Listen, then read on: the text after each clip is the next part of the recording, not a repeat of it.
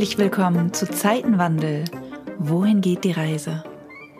Dieser Podcast führt dich auf eine Expedition nach innen, auf eine Reise der Selbsterforschung.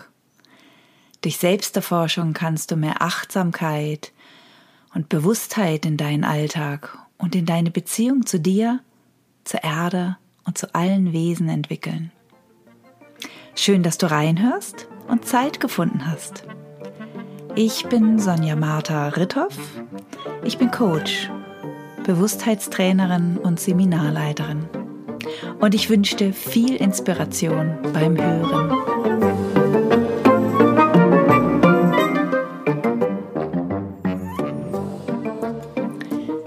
Wer hat Angst vor dem bösen Wolf? Den Wolf in uns entdecken und Handlungsfähigkeiten in Krisenzeiten stärken. In dieser Episode geht es um das Erkennen verschiedener tiefer Ängste, die durch die Corona-Krise an die Oberfläche geschwemmt werden. Damit meine ich deine eigenen Ängste und auch die der anderen besser verstehen zu lernen. Und es geht auch darum, den gemeinsamen Nenner all dieser Ängste anzuschauen, denn das ist, was uns helfen kann, aus der Spaltung wieder herauszukommen die in unserer Gesellschaft entstanden ist und wieder in eine Verbindung miteinander zu finden. Und ich biete dir an, in diesem Podcast verschiedene Möglichkeiten zu entdecken, mit denen du eine neue bewusste Handlungsfähigkeit entwickeln kannst. Eine, die nicht irgendwas verdrängen muss. Ich meine damit eine Handlungsfähigkeit, die auf einem achtsamen und liebevollen Umgang mit dir selbst und anderen basiert. Seit einem Jahr leben wir in einem Ausnahmezustand. Durch diverse Extrembelastungen geht es für viele an die, Reserven, an die Reserven. Körperlich, seelisch, nervlich oder auch finanziell. Krisen haben es an sich, dass tiefe Ängste, die wir bisher gut unter der Oberfläche halten konnten, nach oben schwemmen. Wir sind in unserer Gesellschaft jedoch nicht gewohnt, Ängste zu fühlen, mit ihnen umzugehen, geschweige denn zu zeigen. Was wir zeigen, also was sichtbar wird, sind unsere Reaktionen und deren Auswirkungen und sind unsere Bewältigungsstrategien auf diese Ängste. Und ich möchte gern mit euch ähm, zwei verschiedene Ängste anschauen, also die im Moment am meisten vorkommen. Einmal die Angst vor den Maßnahmen und einmal die Angst vor dem Virus. Wenn ich Angst vor den Maßnahmen habe, habe ich Angst vor Fremdbestimmung, Freiheitsberaubung, oder auch vor globaler Diktatur. Und die Angst vor Diktatur schließt die Angst vor Verhaftung und Folter mit ein. Eine Reaktion auf diese Ängste ist der Widerstand oder Rückzug, Isolation. Und hier taucht ein Besserwissen auf, die anderen sind dann die Schlafschafe und verstehen einfach nicht, worum es hier wirklich geht. Wenn wir uns die Angst vor dem Virus anschauen, also wenn ich Angst vor dem Virus habe, zeigt sich das durch Angst vor Kontakten. Ich gehe mehr oder weniger in die Isolation. Um mich sicher zu fühlen, nehme ich eventuell unreflektiert alle Maßnahmen an, um Leben zu schützen. Um das tun zu können, verharmlose ich eventuell auch die Maßnahmen. Oder um mich sicher zu fühlen, meine ich, auf der einzig richtigen Seite zu stehen, es besser zu wissen. Auch Schuldzuweisungen oder Forder Forderungen nach härteren Maßnahmen dienen dem vermeintlichen Gefühl meiner Sicherheit. Lasst uns doch mal die Gemeinsamkeiten dieser beiden Ängste anschauen. Da ist zum einen die Angst vor Verlust. Die einen haben Angst, ihre Gesundheit zu verlieren, die anderen ihre Freiheit. Darunter liegt die Angst vorm Sterben. Und hier kommen wir zu einem Tabuthema in unserer Gesellschaft.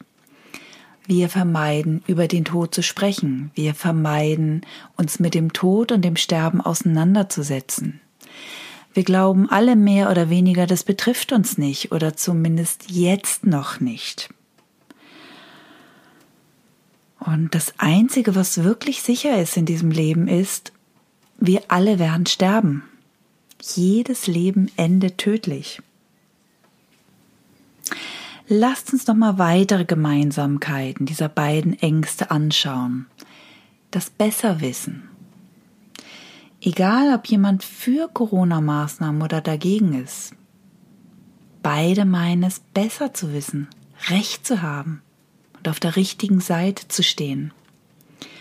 Das ist das Gesetz der Dualität. Das ist schwarz oder weiß, falsch oder richtig. Und wenn wir uns voll und ganz mit einer dieser Seiten identifizieren, sind wir nicht mehr in unserer Mitte, nicht mehr im Frieden, sondern gegen die andere Seite. Das ist Krieg. Das ist das Spiel der Dualität. Und wenn wir es schaffen, vom Recht haben wollen, loszulassen, dann entsteht etwas Neues, etwas Drittes. Denn es gibt immer etwas Drittes zwischen beiden Polen. Und tiefer führende Fragen, also um das zu erforschen, was ist dazwischen, was kann ich da entdecken? Da sind zwei Fragen hilfreich. Die eine, was soll es mir geben? also das Recht haben wollen. Was soll es mir geben? Die andere Frage ist, was vermeide ich mit dem Besserwissen? Was vermeide ich? Und es lohnt sich, hier ein bisschen zu forschen, weil in den Antworten begegnest du deiner eigenen inneren Motivation, deinen Glaubenssätzen, ich würde gern noch mal zwei andere Ängste anschauen. Das einmal die Existenzangst. Viele von uns haben ihre Arbeit verloren. Viele melden Konkurs an, verlieren ihre Firma. Da entsteht die Angst vor Armut. Und das löst eventuell auch die Angst aus, obdachlos zu werden oder gar zu verhungern wenn ich meine Arbeit verliere oder auch meine Firma, kann das eine Sinnkrise, eine Existenzkrise auslösen. Dann ich habe da gerade meine Aufgabe oder meine Bedeutung in der Gesellschaft verloren. Und auch das kann wieder in eine Isolation führen. Und wir haben noch die Angst vor der Einsamkeit. Bei der Angst vor der Einsamkeit begegnen wir der Angst, die Kontakte zu verlieren, die Angst vor der Vereinsamung. Und an Vereinsamung kann man tatsächlich sterben. Da taucht die Angst vor Gesellig äh, die Angst, die Geselligkeit zu verlieren auf. Und Geselligkeit ist ein Grundbedürfnis. Ja, und wir können einfach noch mal anschauen, wenn wir alle diese Ängste anschauen, was sind die noch grundlegenderen Gemeinsamkeiten? Also einmal haben wir die Angst vorm Sterben, die liegt wirklich allen zugrunde. Und es ist interessant, so konträr wir uns teilweise in der Gesellschaft gerade gegenüberstehen, so sehr sind wir auf dieser Seite verbunden miteinander. Wir haben alle ganz unten drunter die gleiche Angst. Auch die Angst vor Verlust. Jede dieser Angst hat Angst vor Verlust. Entweder die Gesundheit, die Freiheit, den Wohlstand oder die Gemeinschaft zu verlieren. Alle diese Ängste führen in gewisser Weise in eine Isolation. Und es gibt für alle Ängste ein großes Angebot für Opferhaltung, Hilflosigkeit oder auch dieses Gefühl, nichts tun zu können. Und was wir in Krisenzeiten am meisten brauchen, ist, unsere Handlungsfähigkeit zu stärken. Dabei hilft uns, die Ängste zu erkennen und zu beobachten. Unsere Reaktionen und Bewältigungsstrategien auf unsere Ängste zu erkennen und zu beobachten. Denn das schafft so ein bisschen Distanz. Wenn ich meine Angst beobachten kann, bin ich nicht mehr ganz und gar drin, ich bin nicht mehr voll identifiziert und ich kann nicht mehr da drin versinken. Das ist der erste Schritt. Und es geht nicht darum, Ängste wegzumachen, sondern vielmehr die Ängste anzunehmen und auch sie zu würdigen. Denn sie sind in unserer, meistens in unserer Kindheit entstanden als wir noch klein und ungeschützt waren. Entweder in einer seelischen oder körperlichen Notsituation, wo keiner da war, der uns begleitet hat, wie wir es gebraucht hätten, oder eventuell durch lang anhaltende Mangelsituationen, wie zum Beispiel nicht gesehen oder verstanden werden. Also diese Ängste hatten einen guten Grund und auch unsere Reaktionen und Bewältigungsstrategien darauf hatten einen guten Grund. Die haben uns damals gerettet und geholfen, mit der Situation irgendwie klarzukommen und weiterzuleben. Inzwischen sind wir erwachsen. Und es lohnt sich nicht alles zu glauben, was du fühlst oder was du denkst. Denn die meisten dieser Gedanken basieren auf diesen Glaubenssätzen und Grundüberzeugungen, die dort und damals entstanden sind. Und es lohnt sich, die wirklich neu zu überdenken, neu zu verhandeln. Und für dieses Thema nicht alle deiner Gedanken zu glauben, dich nicht zu identifizieren mit deinen Gedanken und mit deinen Gefühlen, möchte ich gerne eine kleine Übung anregen, also dich einladen zu einer kleinen Übung. Stell dir vor, du bist ein Baum, vielleicht schon viele hundert Jahre alt, und du stehst an diesem Platz und stehst, hast schon viele Zeiten erlebt, viel gesehen, viele Jahreszeiten erlebt den Frühling erlebt, wo die ganz kleinen zarten Knospen rauskommen, zu kleinen Blättern werden. Die Blätter werden dann größer, dunkler, fester. Im Herbst fallen sie wieder ab. Und du hast das viele, viele hundert Jahre schon erlebt, dieses Kommen und Gehen. Und du als Baum kommst nicht in Versuchung, dich zu identifizieren mit diesen Blättern. Denn die Blätter schmücken dich für eine Zeit. Sie geben dir eine Gestalt und dann gehen sie wieder. Das heißt, du identifizierst dich nicht als Baum mit den Blättern. Wir als Menschen hingegen tun das schon mit unseren Gedanken. Wir verwechseln oft den Inhalt unserer Gedanken mit unserem Sein. Also wir glauben beispielsweise, wir sind erfolgreich oder schön oder hässlich oder dumm oder klug oder was auch immer. Wir glauben diesen Gedanken und nehmen nicht wahr, diese Gedanken sind, wie sagt man, vorübergehend, vergänglich. Und viele dieser Gedanken eben auch entstanden aus Glaubenssätzen, die längst überholt sind. Also die Gedanken zu hinterfragen, sie nicht zu verwechseln mit dir und deinem Sein, kann deine Wahrnehmung über dich und das Leben grundlegend verändern. Denn das Sein ist so viel tiefer, vielschichtiger und grenzenloser, als deine Gedanken es jemals werden könnten.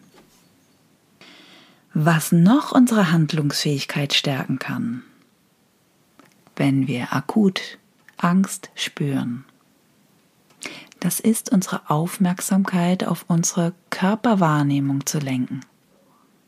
Da ist zum Beispiel unser Atem. Der ist immer da. Von Beginn deines Lebens wirklich bis zum letzten Atemzug deines Lebens. Der Atem begleitet dich. Den wahrzunehmen bringt dich ins Hier und Jetzt, weil du kannst nur jetzt atmen, nicht gestern. Wenn du wahrnimmst, du atmest, lenkst du deine Aufmerksamkeit ins Hier und Jetzt. Wenn du Angst hast, die Angst ist meistens mit dem Dort und damals verbunden. Du kannst auch deine Körperwahrnehmung darauf lenken, was du sonst noch in deinem Körper spüren kannst. Vielleicht deine Füße oder wie sich deine Beine oder dein Bauch anfühlen. Ob es sich eher warm oder kalt anfühlt und all das kann dir helfen, eine Distanz zu diesem Angstgefühl zu schaffen und durch die Körperwahrnehmung ins Hier und Jetzt zu kommen. Wenn du deine Handlungsfähigkeit stärken möchtest, ist ein starkes Werkzeug, Ressourcen zu sammeln, deine Ressourcen aufzuzählen, zum Beispiel was magst du? Oder was kannst du wirklich gut? Was liebst du? Wofür bist du dankbar? Es kann hilfreich sein, eine Liste davon zu machen, also es wirklich aufzuschreiben und die Liste immer mal wieder zu lesen. Und vielleicht kannst du aus einigen dieser Anregungen kleine Rituale kreieren. Zum Beispiel immer, wenn es eng wird, deine Aufmerksamkeit auf deinen Körper zu lenken, auf deine Körperwahrnehmung, deinen Atem zu spüren, bis du wieder merkst, du bist da, du bist im Hier und Jetzt. Oder vor dem Einschlafen oder beim Aufwachen, diese Liste mit deinen Ressourcen, sie einfach zu lesen und wirken zu lassen. Oder auch dich immer mal wieder an diesen Baum erinnern, der da steht und steht und der sich nicht identifiziert mit den Blättern. Das heißt, glaube nicht deinen Gedanken. Du bist nicht deine Gedanken, du bist nicht deine Gefühle. Und eine Anregung zum Schluss. Nachrichten reduzieren. Egal von welchen Kanälen. Wir müssen nicht täglich und schon gar nicht mehrmals täglich Nachrichten konsumieren. Weniger ist oft mehr, denn dein System hat dann mehr Zeit, die Nachrichten zu verarbeiten. Und damit meine ich auch seelisch zu verarbeiten. Und du hast mehr Zeit wahrzunehmen, wie du auf bestimmte Nachrichten oder Informationen reagierst. Also wann und wodurch eventuell Angst getriggert wird. Wenn die getriggert wird, kannst du dann wieder erkennen und beobachten. Und ich vermute, dass ein Spaziergang im Frühling unsere Handlungsfähigkeit viel mehr stärkt als die jetzige Medienflut über Corona. Deine Aufmerksamkeit lenken lernen auf die Dinge, die dir gut tun, die dir helfen, in, dein in deinem Zentrum anzukommen oder zu verweilen. Das hilft nicht nur dir, denn wenn du in deinem Herzen zentriert bist, steckt das an. Und stell dir vor, die Ansteckung der Herzenszentriertheit breitet sich wie eine Pandemie aus. Was für eine Kraft. Und ich vermute mal, dass dies eine enorme Stärkung auf unser Immunsystem bewirken kann. Ich hoffe, du kannst etwas mit diesen Anregungen anfangen und vielleicht fühlst du dich inspiriert, mit der einen oder anderen zu experimentieren. Wer dieses Thema vertiefen möchte, kann am 28. und 29. Mai am Online-Seminar Wer hat Angst vom bösen Wolf teilnehmen. Mehr dazu auf meiner Website.